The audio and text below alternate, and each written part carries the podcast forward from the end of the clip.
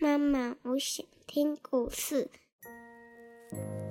亲爱的小宝贝，你现在可以用你舒服的姿势躺下，眼睛轻轻的闭上，让苹果妈妈一天说一个故事，陪你进入梦乡。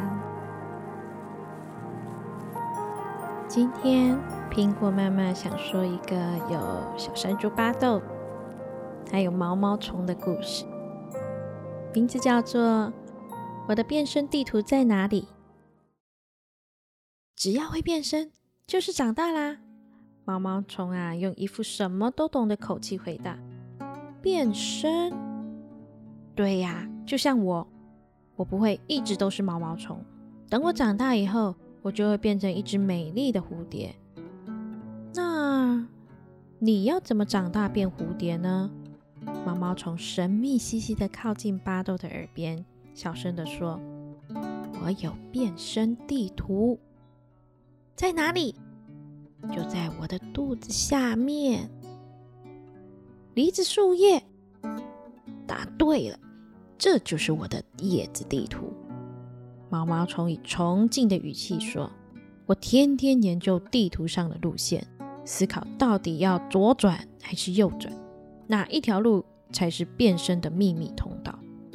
然后啊，就沿着变身路线一口一口的把它吃掉。”毛毛虫郑重的回答。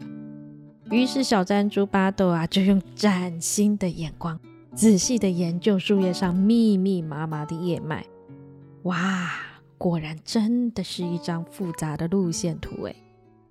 不过你研究叶子的地图也没有用，你长大后又不是要变成蝴蝶。毛毛虫又一副什么都懂的口气说：“你要找到属于你自己山猪的变身地图才行啦。”巴豆恍然大悟，谢过毛毛虫的指点迷津之后，马上跑到厨房去找妈妈。妈妈，妈妈。山猪的变身地图在哪里呀？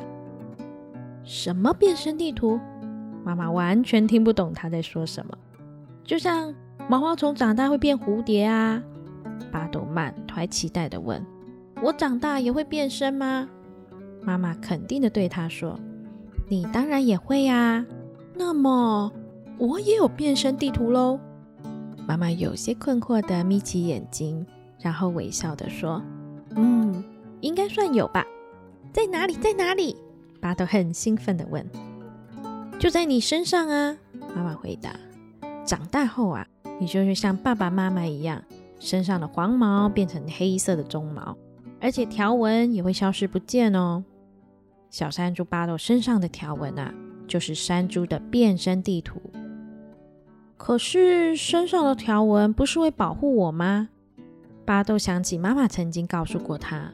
山猪白天的视力不好，出门呢会遇到危险。小山猪身上的条纹啊，会让猎人误以为它是天上洒下来的阳光，会保护它的安全。